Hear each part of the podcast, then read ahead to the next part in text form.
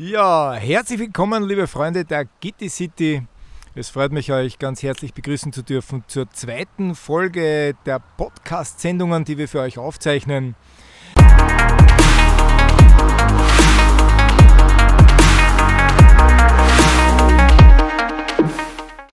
Ja, wir haben uns zum Ziel gesetzt, mehrere Themen immer wieder aufzugreifen. Es wird also mehrere Podcast-Folgen geben zu ganz verschiedenen Themen, die gerade jetzt aktuell sind, aber auch die euch hoffentlich dann interessieren. Ihr könnt uns jederzeit kontaktieren, wenn ihr sagt, das Thema hätte ich gerne mal diskutiert. Also wir wollen da auch interaktiv mit euch arbeiten. Schreibt uns ganz einfach, was euch interessiert. Gut, das heutige Thema ist Sport und Bewegung in der Gesellschaft. Lieber Andi, du als Geschäftsführer, Studioleiter und seit 20 Jahren ja sehr aktiv in dem Geschehen, was ist deine persönliche Meinung dazu? Also meine persönliche Meinung dazu ist, dass der Sport und die Bewegung in unserer Gesellschaft, sage ich es einmal, einen nicht sehr hohen Stellenwert hat. Äh, das merkt man eigentlich an den äh, nackten Zahlen der Statistik, dass immer mehr Leute übergewichtig werden, dass immer mehr junge Leute auf Kur müssen, dass die Krankheitsziffern eigentlich immer mehr steigen, auch die Krankenstände. Also das könnte man meiner Meinung nach mit Bewegung und Sport alles relativ gut in den Griff kriegen. Wobei ich aber dazu sagen muss, mir kommt es fast so vor, äh, dass es einen Teil, einen kleineren Teil der Gesellschaft gibt, die das richtig betreiben, was teilweise schon ein wenig zu viel ist. Und die Mehrheit macht halt dann dementsprechend zu wenig. Ich gehe eher zu denen, die zu viel machen ja, ich bin vielleicht, was das betrifft, vielleicht auch nicht das richtige Beispiel, aber die Leute, die Zwang machen, glaube ich, sollten sie ein bisschen an der Nase nehmen und sollten da ein bisschen an Gang 4 schalten und zumindest einmal in den Hinterkopf rücken, dass Bewegung, und da reden wir wirklich nicht von Leistungssport oder von, ich muss fünfmal in der Woche äh, da mich, meinen Körper malträtieren, da genügt eigentlich schon ein relativ äh, geringes Maß an Bewegung, dass man sich da äh, seinen gesundheitlichen äh, Status verbessert. Äh, wenn ich da an Herbert weitergeben darf, der, der hat da sicherlich statistisch, ist der da besser bewandert. Der wird uns ein bisschen was erzählen, wie es wirklich ausschaut. Ja, danke schön. Wie es wirklich ausschaut, ist eigentlich relativ schlimm. Es wird auch im Jahresabstand immer schlimmer. Also da gibt es von der WHO Zahlen, die voriges Jahr veröffentlicht wurden im November, die zeigen, dass in 27 untersuchten Ländern überall der Prozentsatz derjenigen, die inaktiv sind, vor allem im Kinder- und Jugendbereich, steigt bei den Mädchen genauso wie bei den Burschen. Bei den Burschen ein bisschen besser ist als bei den Mädchen, aber halt überall im Steigen begriffen ist. Ähm, bei diesem Thema ist es ganz schwierig, dass man nicht sehr gesellschaftskritisch wird, weil ich glaube, was wir insgesamt noch nicht drauf haben und, vielleicht auch gar nicht schaffen werden, ist, dass wir eine Art artgerechte Haltung für den Menschen zusammenbringen. Wir kommen jetzt immer mehr drauf, wo es nicht passt, in immer mehr Bereichen und da ist der menschliche Körper und da ist die menschliche Bewegung, da ist der Sport im weitesten Sinne halt ein ganz ein wichtiges Einflussgebiet. Das mal ich dazu. Darf ich dich ganz kurz unterbrechen? Äh, wie viel sollte man sich jetzt als sage ich unter Anführungszeichen, normaler Mensch wirklich bewegen in der Woche? Gibt es da irgendwelche Vorgaben von diversen äh, Akademien? Ja, da gibt es sehr vernünftige Vorgaben und sehr realistische Vorgaben, sehr schaffbare Vorgaben. Und zwar der Fonds Gesundes Österreich und dann später, interessanterweise später, die WHO haben 2016 Zahlen herausgegeben die, oder Empfehlungen, die schlicht und ergreifend sagen, etwa 150 Minuten für einen Erwachsenen, etwa 150 Minuten mäßige bis intensive Bewegung plus, und jetzt kommt das, wo man sich eigentlich anhalten sollte, weil es so schön ist, plus zwei Trainingseinheiten, die kraftbetont sind pro Woche. Also das sind, das sind Was ist das jetzt für Zeitaufwand? Na, 150 Minuten. Insgesamt? Nee, das sind nicht einmal drei Stunden in, in, der ganzen, der ganzen Woche. Woche. Ja, plus zwei Krafttrainingseinheiten. Das ist die Empfehlung das von wäre, der WHO. Ja, das wäre laut unserem, jetzt haben wir beim Hannes, unserem Handbuch, unserem Betriebsbuch wäre das eine vernünftige Anleitung, wie man den Bewegungsapparat Mensch sinnvoll betätigen könnte. Und da sagt sie, wenn man dieses Ausmaß erreicht, dann reicht es schon aus, um sehr zahlreiche, sehr wichtige, gesundheitlich positive Effekte zu erzielen. Nur unterm Strich die Wahrheit, lieber Andi, ist, wir erreichen sie weit nicht im Großen und Ganzen. Aber das ist doch kein großer Aufwand, bitte. Überhaupt nicht, eigentlich gar keiner. Und das reicht schon, dass man Ja. den eigenen Körper auf ein, auf ein Niveau hebt, wo man Ja. sich eigentlich sehr viele Dinge, Ja. sehr viel Zeit, Ja, sehr viel Zeit daheim im Bett, beim Arzt, naja, wie auch immer und auch sehr viel Geld der Sport, oder? richtig. Und nicht nur sich selber, weil wir haben eher ein System, wo man sich zurücklehnt und halt alles bezahlt wird, sondern insgesamt, weil wir Thema haben, Gerald, Gesellschaft und Sport, auch der ganzen Gesellschaft. Das ist auch beziffert worden und das sind Milliarden von Euro, das sind Milliarden von Dollar insgesamt in der Weltwirtschaft, was durch diese Schlamperei oder dieses falsche Betreiben des Bewegungsapparates Mensch da verschleudert wird. Vom persönlichen, von den persönlichen Tragödien, von den persönlichen Leiden, einmal ganz abgesehen. Wir haben ja da sehr viel immer wieder mit den Hauptausreden zu tun und eine der Hauptausreden ist ja, ich habe keine Zeit dafür. Jetzt haben wir aber gerade gehört, dass der zeitliche Aufwand ja doch nicht so groß Naja, ist. man darf das Genau. auch nicht so sagen, weil das ist auch schon wieder eine Aussage, wo man sich selber ins Auge lügt. Zeit hat kein Mensch. Kein Mensch hat Zeit, Zeit nimmt man sich. So ist es richtig formuliert und auch jeder, der sagt, ich habe keine Zeit, der sagt schon mal von vornherein, dass er an dieser Thematik gar kein Interesse hat. Weil für Sachen, die mir wichtig sind, wie Kaffee aussitzen und so weiter oder Fernschauen, habe ich immer Zeit oder äh, sieben Stunden Facebook in der Woche, das ist ein ganzer Arbeitstag, da hat er jederzeit nur diese fünf Stunden insgesamt nicht einmal, die nimmt man sich nicht. Also, man also hätte ich sie finde wohl. sehr, man nimmt ich, finde es sehr interessant eben, wenn man jetzt ähm, zum Beispiel im Fitnessstudio zum Trainieren beginnt und man schaut sich so an, was dann die Leistungskurve so macht. In die ersten drei Monate geht es wirklich sehr stark bergauf, also meistens so ein Kraftzuwachs von 60 Prozent. Das hat man eigentlich dann nie wieder und ich finde das so bemerkenswert, dass man mit sehr wenig Aufwand eigentlich schon das meiste eigentlich aushalten kann. Und mit einem Winkel Und mehr ist gar nicht notwendig. und mehr oder? ist gar nicht notwendig. Und mit ein bisschen Erhaltungstraining kann man dann das Label eigentlich relativ einfach halten. Das ist Das, ist aber genau das, was wir immer wieder sehen. Die Wertigkeit von Bewegung und Sport ist in der Gesellschaft einfach nicht ankommen. Und da fällt es halt äh, aus meiner Sicht schon sehr stark natürlich eben im schulischen Bereich, dass da viel zu wenig dafür getan ja, wird. aber es wird doch und die. Wertigkeit natürlich auch dann im weiteren Alter. Es ist alles andere wichtiger als Ja. die Bewegung, der Sport, dass ich aktiv mein Leben gestalte, weil dann kann ich Ja. mir ja die Zeit Fa- nehmen. Fakt ist, Fakt ist ja das, dass wann Stunden gestrichen werden in der Schule, dann sind es einfach die Sportstunden. Wenn ich mich erinnern kann, vor sehr langer Zeit, bei unserem Turnunterricht, wir haben nur vier Turnstunden gehabt in der Woche. Und wir haben sie mit, mit, einem, mit einem guten Turnlehrer durchaus eine Basis schaffen können, von der Basis zehrt man. Nur wenn man heute keine Basis hat, ist es dann schwierig, eine Basis aufzubauen. Man verzichtet einfach auf die Grundlage. Und, und wenn man heute den, den Sport äh, an und für sich, äh, an sich hernimmt, auch den Leistungssport, wenn wir uns nicht ganz in den Sack lügen wie Österreicher, dann stehen wir sportlich weltweit nirgendwo. Wir haben jetzt da einen Tennisspieler, der ganz vorne dabei ist. Meine Hochachtung, weil Nummer 3 muss einmal werden, in einer Sportart, die die ganze Welt betreibt. Bald zwei. Ja, aber wenn man jetzt zum Beispiel unsere Paradesportarten hernimmt, das Skifahren, und da will ich wirklich niemandem nahe treten, aber wenn wir den hier schon nicht haben, gewinnen wir nicht einmal einen Nationenweltcup. Und haben einen, einen finanziellen Aufwand in der Sportart. Ich glaube, da gebe ich wieder, leite den Ball weiter an Herbert, der hat da Zahlen für uns. Ja, es war vor ein paar Jahren so, ist eine Statistik einmal erschienen, dass wir in Österreich für Skifahren mehr investieren, also Skifahren jetzt als, als Leistungssport, als die nächsten drei Nationen miteinander. Das kann sein, dass sich das jetzt schon ein bisschen verschoben hat, aber das zeigt halt, dass wir da eine sehr schiefe Verteilung haben von den Kosten und dann unterm Strich von den Erfolgen. Weil die sind in letzter Zeit ja auch nicht mehr jetzt so da gewesen. Und da sind wir nicht, wie gesagt, beim Skifahren, das ist halt so eine Paradedisziplin für uns, aber wenn man sich die anderen äh, äh, Sportarten so ein bisschen anschaut, sind wir ja auch, haben wir ja auch sehr gemischte Ergebnisse im besten Fall.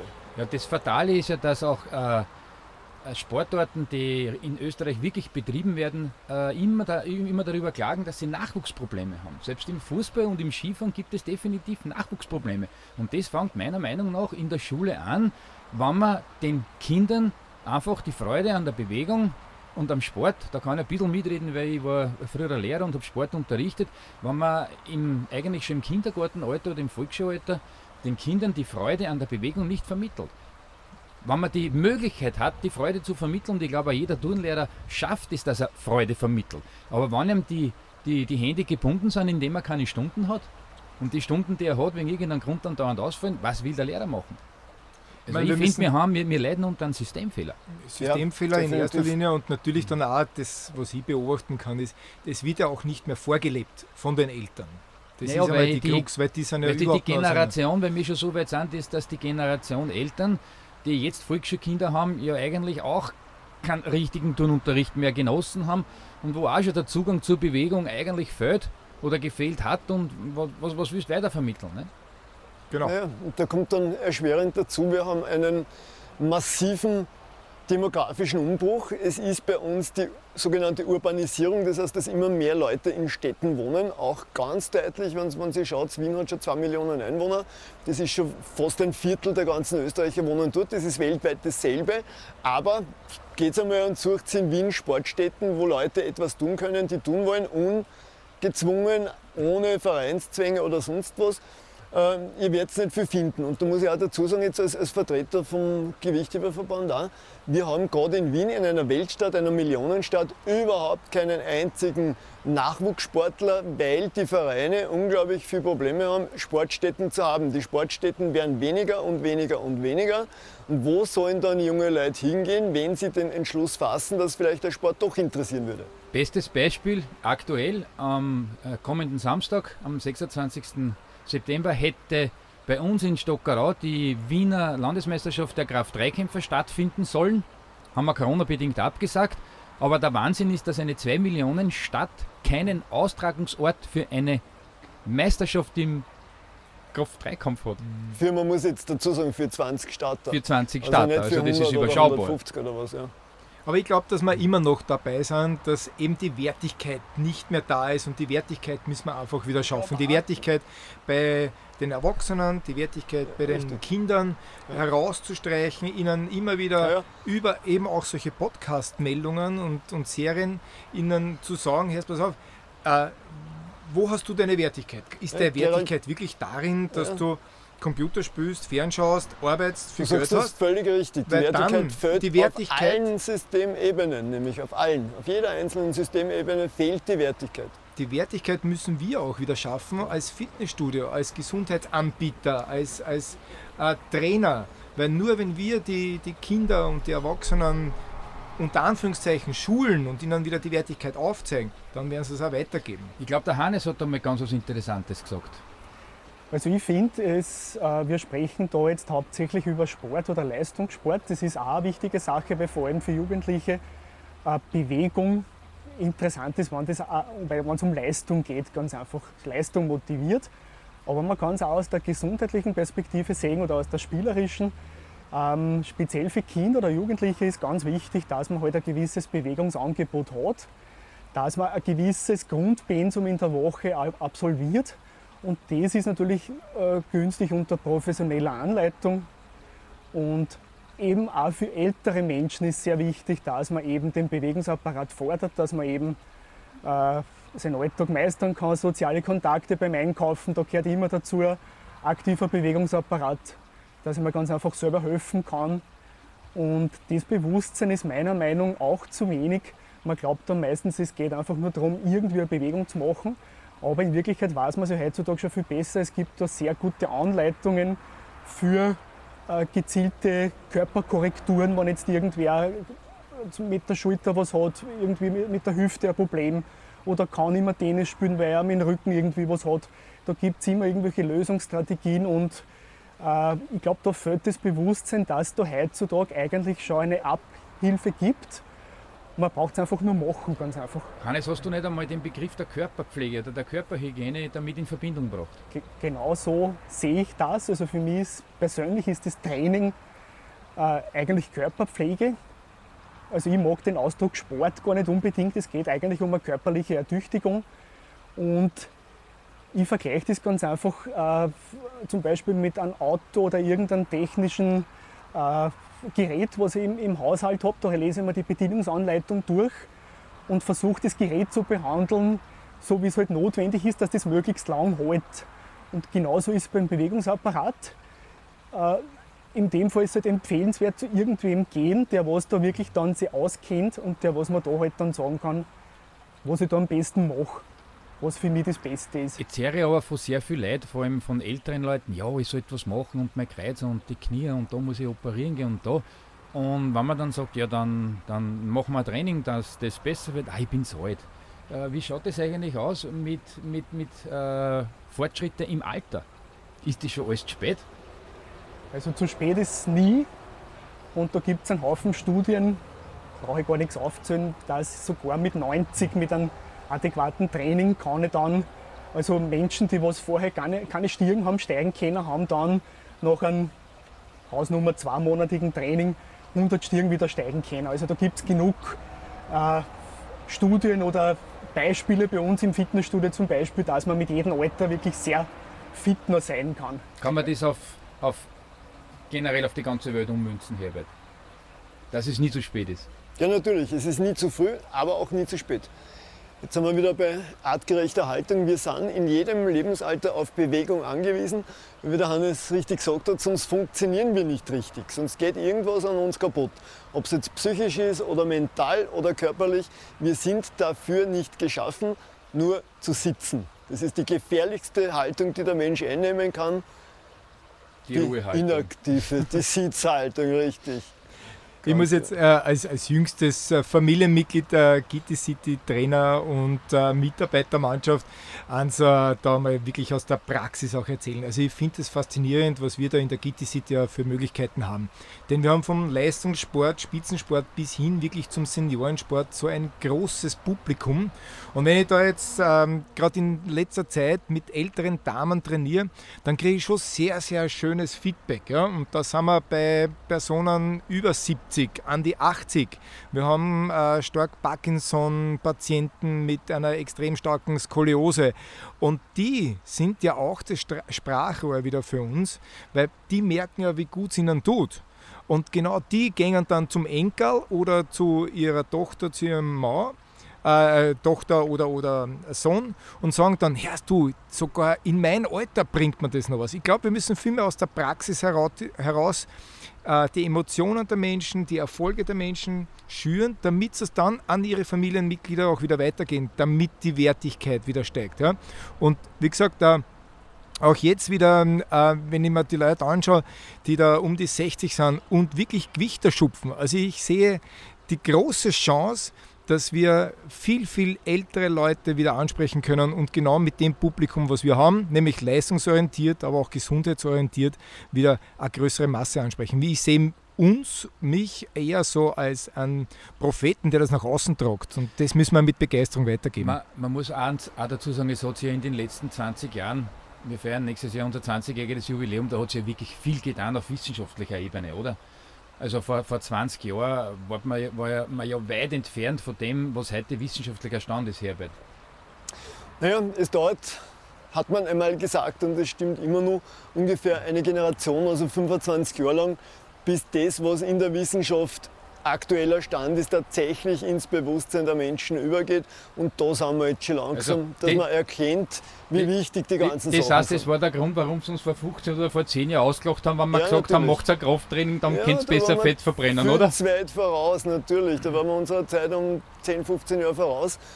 Und darum war das noch nicht allgemein bekannt, was jetzt auch jeder sagt, das habe ich, ja, das habe ich was ist du da erzählt, das habe ich letztes Mal in der Kurier Sonntag-Beilage gelesen oder dort oder dort.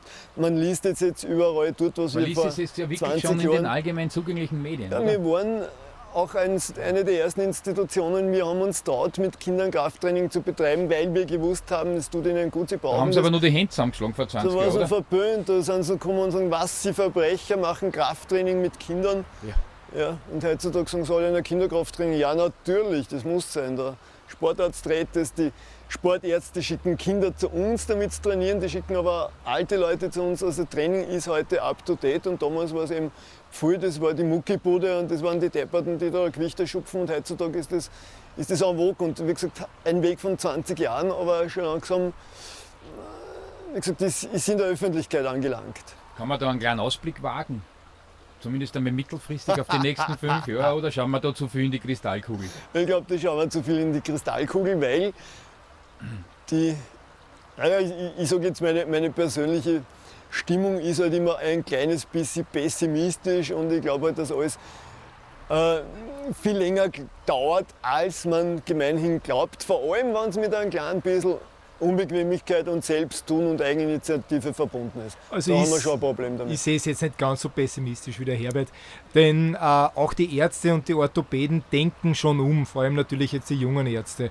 Auch äh, der Dr. Mildner, mit dem wir zusammenarbeiten, der schickt uns schon die Leute zum Krafttraining, zum funktionellen Training, zum äh, nach Operationen wieder Muskelaufbau, Stabilisierung für Knie, Hüfte, was auch immer jetzt die Problematik ist. Also du Also siehst jetzt ein bisschen op optimistischer, dass, die- dass man die optimistisch. Leute zu einem Klick zwingen kann, oder wie? Ja, man kann sie dazu zwingen oder ich würde es positiv wiederum ausdrücken, man kann sie schulen, man kann sie motivieren.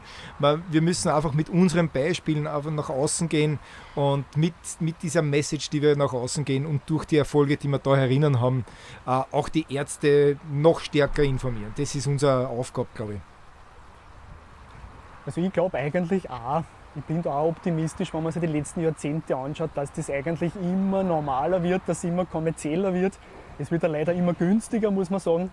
Und für die Jungen ist das jetzt wieder so ein Boom, eine Mode, das Ganze. Und wenn die in einem gewissen Alter dann sind, in einem reiferen Alter, wo es dann vielleicht äh, eher den, den Gesundheitseffekt von dem Ganzen sehen, dann wollen die wahrscheinlich eine professionelle Anleitung haben, wie man das richtig macht. Ist ja jetzt noch nicht so wichtig, wenn sie jung sind, da kann man wahrscheinlich alles machen, alles falsch machen. Und ich glaube insgesamt, dass das eigentlich dann zur Normalität gehören wird, das ganze Training. Aus Aber auf wirtschaftlicher Fall- Sicht. Auf jeden, Entschuldigung, ganz kurz noch. Auf jeden Fall plädierst du für doch Großteil beaufsichtigtes und geleitetes Training. Glaube ich schon, ja. Also ich glaube schon, dass die persönliche Ansprache und dass das wirklich authentischer Trainer vorzeigt und lebt, ist sicher. Ich, meine, ich kenne ja, ich, ich muss ganz ehrlich sagen, äh, dadurch, dass ich ein gelernter Gewichtheber bin und, und die letzten Jahre ja immer nur mit, äh, mit Gewichtheben gearbeitet habe, äh, ich habe zwei oder drei äh, Burschen sind mir untergekommen, die haben sich das Gewichtheben über YouTube gelernt. Und ich muss ganz ehrlich sagen, es hat jetzt nicht einmal nicht einmal ganz schlecht ausgeschaut. Ja? Also man kann da schon von den, vom Internet sehr viel, sehr viel mitnehmen, aber unterm Strich das letzte Ötzal kann, glaube ich, einfach nur der Trainer machen. Nämlich direkt am Mann und vor allem, wie gesagt, das haben wir eh schon angesprochen, die sozialen Kontakte, die, sind, die werden, glaube ich, gerade jetzt aktuell sehr unterschätzt. Es ist zwar, ich weiß nicht, ob es erstrebenswert ist, aber wenn man 1000 Freunde hat äh, im Internet, dann heißt es aber nur lange nicht, dass man eine persönliche Ansprache hat, wenn man es braucht. Und darum glaube ich auch, dass sie eine Trainerarbeit auf lange Sicht durchsetzen wird. Soweit wage ich mich in die Kristallkugel zu blicken. Ich wollte jetzt noch einmal ganz kurz eben auch auf das Wirtschaftliche und die Billiganbieter eingehen. Äh, Andi, wie, wie hat sie sich jetzt entwickelt in den letzten 20 Jahren, rein wirtschaftlich, von eben der Möglichkeit, die Leute auch gut zu betreuen oder jetzt auch, und da haben wir jetzt in den letzten Wochen ja sehr viel daran gearbeitet, eben über die neuen Medien äh, das nach außen zu transportieren? Ich glaube, wir sind, wir sind eigentlich beim, beim Ausgangspunkt äh, dieses Podcasts, nämlich beim Thema Sport und Bewegung in der Gesellschaft, wie das verankert ist. Und dadurch, dass es unserer Meinung oder meiner Meinung nach nicht sehr stark verankert ist, man sieht es wirklich total an unserer Branche. Äh, es kann der Billiganbieter fischt genau im selben Teich wie die Betriebe, die wirklich versuchen, das Produkt Fitness mit einem Gesundheitsprodukt in Verbindung zu bringen. Wir werden einfach alle in einen Topf reingehauen. Und die Leute sehen einfach einen Diskontpreis im Hinterkopf und glauben, dass sie dort billiger dasselbe Produkt kriegen, wie bei Betrieben, die halt Trainer oder Personal, geschultes Personal anbieten. Und ich glaube, da müsste man auch viel mehr in die Tiefe gehen, dass die mal einen Unterschied sehen zwischen wie arbeitet der Betrieb ohne Mitarbeiter oder ohne Geschulte, wie arbeitet der Betrieb mit Mitarbeitern, mit Geschulten. Mhm. Es ist jetzt aber keine Verdammnis des, des Diskontmarktes, überhaupt nicht, es hat alles seine Berechtigung.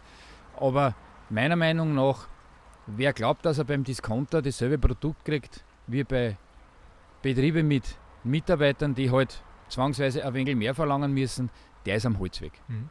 Was, äh, ich habe ja mitgekriegt, dass wir, ich sage jetzt als Gitti City Team und vor allem der Herbert äh, daran arbeitet, an einer Zertifizierung. Kann das den Unterschied ausmachen? Und was mich natürlich auch dann interessiert in weiterer Folge, ähm, wenn wir wieder zurück zum Thema wollen auch, hat das für die Gesellschaft oder für den Anreiz der Gesellschaft Qualität zu nutzen an Mehrwert? Oder wie siehst du das, Herbert? Also ich sehe das so, es gibt natürlich mehrere Möglichkeiten, schon Zertifikate oder Zertifizierungen zu erreichen. Allerdings muss man auch sagen, muss man sich genau anschauen, welch, aus welcher Richtung die kommen. Und zwar ist es halt so, dass das sehr viel auf prüfbare Abläufe äh, abzielen, dass die auf überprüfbare, äh, sind Pläne vorhanden, ist das vorhanden, ist das vorhanden in der Organisation, in den Abläufen und so weiter und sehr wenig abzielen auf das Inhaltliche. Das heißt, was wird tatsächlich gemacht, was können die Mitarbeiter, was haben die für Spezifikationen, was tun die konkret. Das ist ein bisschen eine Schwachstelle und darum ist diese Art von Zertifizierung auch noch nicht jetzt in unserem Sinne das Optimale. Also da müsste man vielleicht nur ein bisschen mehr abzielen und vor allem dann hast du wieder das Problem, du musst es wieder irgendwo präsent machen oder transparent machen, was heißt dieses Zertifikat. Du jetzt irgendein Gütesiegel hast, was genau gar nichts ausschaut, äh, aussagt, weil es ja jeder hat oder jeder kriegt, der halt Wert drauf legt und, und, und, und halt 27 bürokratische Abläufe da irgendwo implementiert, dann ist das natürlich sinnlos. Dann ist es mhm. genau so, dass es, es hat dann ja jeder und du bist am Schluss genauso gescheit wie vorher, wenn, wenn, du schaust, ob das Zertifikat vorhanden ist oder nicht. Und da sind wir nur ein bisschen weg, glaube ich, von, von einer tatsächlich inhaltlichen Durchdringung. Da sind wir auch allerdings noch weg von der dafür notwendigen Vernetzung. Also wir sollten ein bisschen in die andere Richtung äh, uns, uns bewegen und entwickeln und mehr mit Physiotherapeuten, mehr mit Ärzten zusammenarbeiten, dass wir von der Richtung ein bisschen mehr, dass wir uns mehr in diese Richtung ziehen lassen oder, oder hinbewegen? Ich glaube, das wird ja jetzt schon besser, aber mein Eindruck war, wenn ich 10 Jahre, 15 Jahre zurückschaue, dann haben uns ja die Ärzte und die Physiotherapeuten eher als Konkurrenten gesehen als, als andere. Der Physiotherapeut war der, der glaubt hat, wir nehmen ihm die Leute weg. Das, und der äh, Arzt hat die Angst gehabt, dass wir ihm die Kranken wegnehmen. Also das war vor, vor 20 Jahren schon anders. Aber ich glaube, das, das wandelt sich schon zum Besseren. Muss man schon sagen. Die ja. Bereitschaft zu sein, zu kooperieren, ist meiner Meinung nach schon besser, aber nur, äh, wenn heute in einem Fitnessbetrieb keine geschulten Mitarbeiter sind, was willst du da im Gesundheitsbereich kooperieren? Und das war halt so ein bisschen unser Wunsch, dass man da so ein Gesundheitszertifikat, das ist bei mir vergleichbar wie mit einem Gewerbe. Ja, jeder Masseur braucht einen Gewerbeschein, jeder Fußpfleger mhm. braucht einen Gewerbeschein, jeder Friseur braucht einen Gewerbeschein, dass er kein Schindluder anstehen kann. Jeder Fitnessbetrieb darf sagen, wir helfen ihnen bei ihren Rückenproblemen. Ja. Selbst die ohne Mitarbeiter. Also da glaube ich, äh, dort sollte man ansetzen, aber da sind wir natürlich wiederum sehr stark darauf angewiesen, was der Staat will. Und wenn der Staat die Bewegung und den Sport äh, dermaßen stiefmütterlich behandelt, wie man es jetzt wieder in der Corona-Krise sieht, äh, wird es wahrscheinlich eher lang als mittelfristig werden. Kurzfristig schon gar nicht. Ja, das ist traurig. Da muss ich da absolut recht geben. Einerseits, dass eben so stiefmütterlich behandelt wird von der Regierung, von der äh, von der Aber Wirtschaft da ist grundsätzlich das ganze ja. System eigentlich fehlerhaft. Das ist eben der Stellenwert ja, im, im ganzen System. Weil wenn das anders wäre, dann Nach wem sollen sich die Leute orientieren? Ja, die genau. brauchen irgendeine Vorgabe. Und wenn, die, und wenn dieses Medium Kronenzeitung Österreich und dann noch teilweise widersprüchliche Aussagen mhm. von oben herab sind, was der Mensch muss seine Meinung bilden. Also man, man kann den Menschen gar keinen Vorwurf machen. Aber ich denke schon, dass wir auf einem guten Weg sind, nämlich eben über Zertifizierungen, über Qualität ähm, die, bin wieder bei dem Wort Wertigkeit leider, aber ich glaube, dass dieses Bewusstsein ähm, geschärft wird durch Qualität, durch Zertifizierungen. Ich glaube, das haben wir schon auf einem richtigen Weg. Aber die Qualität Weg. muss einmal erkannt werden.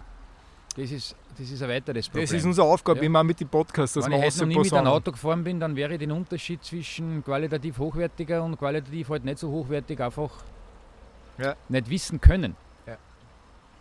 Also darum sollte da jeder mal das eine Zeit nutzen und vielleicht einmal doch den ersten Schritt wagen, um sich einmal vor Ort einfach einmal umzusehen und einmal zum sehen, was es überhaupt gibt, ob das was für, ja. dem, für demjenigen ist oder ob das Produkt nicht greifbar ist. Also man sollte schon in diese Richtung bis, äh, gesunde Bewegung ein bisschen was probieren auch und einmal über den eigenen Schatten springen und einmal die althergebrachten äh, Handlungsweisen, die eigenen ein bisschen überdenken und sich mal ein bisschen einen Stoß geben. So Aber schlimm ist es nicht. Jetzt, wo du das so sagst, wir sollten eigentlich unsere Mitglieder hernehmen. Wurscht, ob es jetzt die ganz Alten sind, die jetzt in der Corona-Zeit, da haben wir ja auch ganz äh, interessante Geschichten erlebt, die nach der Corona-Zeit gekommen sind und wirklich abgebaut waren. Die waren unglücklich, die waren äh, sozial isoliert, haben nicht trainieren können, haben wieder von vorn anfangen müssen, da haben wir ja ganz äh, ergreifende Geschichten erlebt. Ähm, aber auch genauso die, die Sportler, die Trainierer, einfach vielleicht sollte man die noch mehr als Sprachrohr nutzen, ist mir jetzt gerade so eingefallen, und die auch ähm, nach, als, als Sprachrohr nutzen. Ja, na, es sind alle herzlich eingeladen, dass sie auf unseren Podcast reagieren und eine eigene Meinung dazu geben. Es kann auch eine kritische Meinung sein. Das, kritische Meinungen sind immer förderlich für, ein, für die allgemeine Diskussion, oder? Ja, ähm, die kritischen Meinungen sind uns lieb, besser sind uns natürlich die positiven Meinungen. Ja, wenn es was zum Kritisieren gibt, dann ist es so. ich glaube, diese Dann kann positiven, ja, dann kann man es ja dann unter Umständen besser machen. aber die positiven Geschichten, die sollte man fast an die Politiker weiterschicken und äh, denen einmal zeigen, wie unsere alten Mitglieder Na, gestern- oder die Jungen äh, gestern wie- ein die das älteres Mitglied gesagt, mir ein älteres Mitglied gesagt, mein Gott, nein, sagt hoffentlich, mir ist alles wurscht, hoffentlich sperrt es nicht wieder zu. Das haben Genau. halt zwei andere auch gesagt. Ich weiß nicht, was ich daheim allein mache. Sag, da komme ich her, da mache ich meine Bewegung, es geht mir gut, da bin ich unter meine, unter meine Bekannten, hoffentlich, hoffentlich sperren sie euch nicht zu. Ja. Und dann gibt es auch wiederum Leute, die haben, die haben Angst und, und kommen einfach nicht, was durchaus auch verständlich ist, ja. Aber es ist in den meisten Fällen gar nicht notwendig. Äh, meine, man, man darf natürlich nicht sagen, ah, bei uns ist alles super und da, äh, und da, da gibt es sowas nicht, überhaupt nicht. Ich, ich, ich persönlich bin der Meinung, man, man kann den Virus halt, wenn es blöd hergeht, überall fangen. Ja? Aber es ist teilweise die Angst einfach äh, übertrieben. Da, da gibt es eine, da gibt's eine norwegische Studie, die haben es während, der- während dem Lockdown haben's die gemacht. Der Herbert, weißt du wieder Bescheid aus der Statistik? Kannst du da ganz kurz Ja, ja. erzählen? Das war eine Studie, die wurde an fünf Fitnesscentern gemacht. Und da Die haben es aufgesperrt während dem Lockdown, oder? ganz kurz, ja, das Ergebnis war schlicht und ergreifend, man braucht keine Angst zu haben, sich während des Fitnesstrainings anzustecken. Das war die, die Kurzmessage von der, von der ganzen Studie und das sind einige andere Studien auch noch im Laufen und, und ich bin relativ sicher, dass es wird sich zeigen, nicht nur im, im Nachhinein dann, nicht nur, dass die, das Fitnessbetreiben während der Krise oder, oder sagen wir, während der, der Wellen der Einzelnen kein allzu erhöhtes Risiko birgt, sondern dass im Gegenteil dieses Sporttreiben in Krisenzeiten eine positive Auswirkung haben wird. Aber man muss, man muss schon eins sagen, dass, man das, dass, ich das vervollständigt, wie- wirklich unter Einhaltung der, der Maßnahmen. Weil wir haben ja selber den, einen Corona-Fall gehabt von einer, von einer Aerobiklehrerin, die offensichtlich einige andere infiziert hat während der Stunde, aber die hat das selber nicht gewusst. Es hat damals überhaupt noch keine Erfahrungswerte gegeben. Das heißt, wir, es waren in der Einheit, ich, ich glaube, 30 Leute, also da ist man heute gescheiter. Das heißt, wir haben eine, eine Beschränkung bei Group Fitness. Es wird auf den Mindestabstand geachtet und unter diese Voraussetzungen, wenn wirklich Maske rein, Maske raus und Abstand halten, Desinfektionen beim Desinfektion. Reingehen zwischendurch, Genau, wann, Geräte desinfizieren. Da, Genau. da wie gesagt, ist das und, wann, Risiko. und wenn das alles gering. eingehalten wird, dann kann man das Risiko minimieren. So wie es früher angerannt ist, äh, ohne, ohne Virus oder ohne Virusangst, ist, ist wahrscheinlich überall dort, wo viele Menschen sind, natürlich schon heikler, dass man, dass man den kriegt. Aber unter Einhaltung der Maßnahmen ist ein Fitnesscenter kein größere Virenschleider wie alles andere, wo Menschen sind. Ich glaube, man muss immer abwägen, speziell wenn ich jetzt ein älteres Baujahr schon bin, äh, was mache ich in meinem Alltag, wie groß ist die Gefahr, dass ich mich infiziere, weil nämlich ich, ich, ich- weiß aus meinem Bekanntenkreis, dass eben da ältere Leute, die was halt dann ziemlich isolieren, keine sozialen Kontakte mehr haben, dann ein bisschen geschreckt dann schon werden oder eben körperlich sehr stark abbauen, weil sie eben fast nichts machen dann. Und das sieht man da bei den älteren Leuten am allerstärksten, dass das dann fast die größere Gefahr ist, dass ich dann ja, abhängig bin von irgendwem anderen, dass ich einfach den Alltag nicht mehr bewältigen kann. Ja, das habe ich gemeint und da sind wir halt auch jetzt dabei, dass wir da Modelle entwickeln, auch über Einheiten, die man sich am Computer anschauen kann, Einheiten, die man abrufen wird können von der Homepage und so weiter, dass wir da eine kleine Brücke bieten für die, die, wo es gerade einmal sehr pressiert und die sich gar nicht trauen, damit die diesen starken Abbau, der tatsächlich, wie du richtig sagst, sehr früh und sehr rasch eintritt, dass die den ein bisschen verzögern und hintanhalten, weil wir wissen sehr wohl, sportliches Training wirkt sich positiv aus aufs Immunsystem. Es gibt da Studien, die zeigen, die, die Corona bekommen haben, den Virus, und daran ernsthaft erkrankt sind, da war ganz deutlich der Zusammenhang zwischen körperlicher Fitness, unabhängig vom Alter, das ist wichtig, unabhängig vom Alter, unabhängig von Vorerkrankungen. Die Fitten, kurz gesagt, haben länger gelebt oder haben es überlebt, die Unfitten sind gestorben. Das, da muss man sich drüber im Klaren sein und, und darum, äh, das muss man auch ganz offen sagen, also es ist da schon tatsächlich ein Benefit da, wenn man ein bisschen darauf schaut, dass man fit bleibt, auch wenn es gerade einmal nicht so leicht geht. Nichtsdestotrotz haben wir aber alle wirklich vollstes Verständnis für Menschen, die aus irgendwelchen Gründen einfach Angst haben. Und das muss ich, das, das muss schon zum Ausdruck gebracht werden. Weil wenn ich einfach natürlich und vernünftig, wenn ich heute zum Beispiel in einer Chemotherapie bin, dass ich mich heute im Risiko nicht aussetze, dass ich da vielleicht durch einen bläden Zufall noch eine Krankheit dazu kriege. Also das, an, an, das ist an die Adresse aller, die jetzt aktuell früher gekommen sind und jetzt aus irgendeinem Grund nicht kommen. Wir haben da wirklich vollstes Verständnis. Du machst die, die Möglichkeit, ist, dass wir eben Anleitungen bieten, wie man zu Hause was machen kann. Ganz genau, ja. Wir versuchen, dass wir die, die Menschen, die gerne was machen, wollen oder bei uns gern was gemacht haben und sie aus irgendeinem Grund nicht trauen, dass wir die vielleicht, also dass wir die jetzt sicher bis zu einem gewissen Grad, wenn sie das wollen, äh, von uns aus über Internet die Möglichkeit geben, dass sie das diverse Einheiten daheim mitmachen können. Und darum sehe ich das also. Wir müssen äh, sehr, sehr stark in die Information gehen. Wir müssen die Leute viel, viel mehr darüber informieren, über die positive Wirkung von Bewegung, von Sport. Wir müssen sie viel, viel mehr informieren über die Möglichkeiten, die wir indoor haben und wie wir aufgestellt sind. Und wir müssen es natürlich auch schulen oder informieren, wie sie die neuen Medien nutzen können. Ja? Und äh, auch da, kurzes Beispiel wieder, vor zwei, drei Tagen an der Rezeption, ältere Dame, die sagt, boah, und wenn zusperren und die Traume nicht herkommen und so. Ich, ja, aber du wirst ja einen Enkel haben oder du wirst ja einen Sohn oder eine Tochter haben.